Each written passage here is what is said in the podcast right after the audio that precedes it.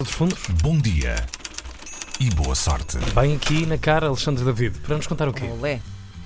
O Alexandre David não se está a ouvir. Não está, não, está. não, Não, sei. não está aqui. Estamos com algo problemas de escuta. Errado, muito errado Sabes como é que diz a Joana Espadinha, né? com Sim. o meu, com o material tem auscultador. sempre razão. Exato. Bom, bom dia. Olha, faz isso todo nu, que em rádio, que é todo nu em rádio é sem auscultadores. Assim vai ser mais complicado, mas não Exato. interessa. Ora bem, já não é a porta dos fundos, nem a porta do lado, é uma porta da frente escancarada para o disparate. Já não é de hoje nem de ontem, mas segue imparável no Brasil a polémica porque o coletivo Porta dos Fundos decidiu fazer um especial de Natal e teve a lata de apresentar Jesus como homossexual.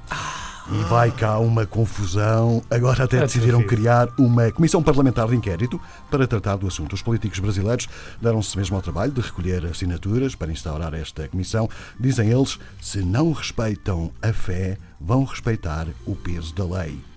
Indo ao osso da coisa, deputados do Estado de São Paulo querem que os humoristas do grupo Porta dos Fundos sejam questionados no Parlamento sobre o episódio especial de Natal, acusando-os de difamação religiosa.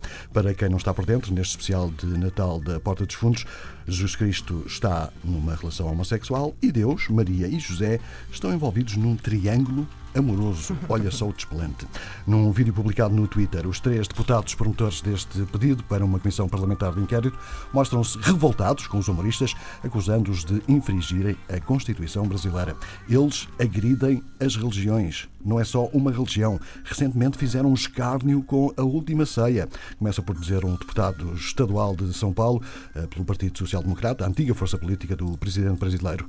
Eh, Outro deputado do Partido de Direita Republicanos afirma que os deputados são a favor da liberdade de expressão, mas os humoristas infringiram a Constituição. Somos contra o crime e, se não respeitam a fé, vão respeitar a lei.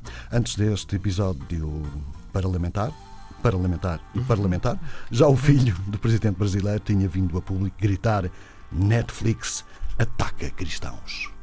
Isso Tan, também. tan. Esse é muito. É muito dramático. É muito dramático. É. Ok. E estamos nisto. Bom dia e boa sorte.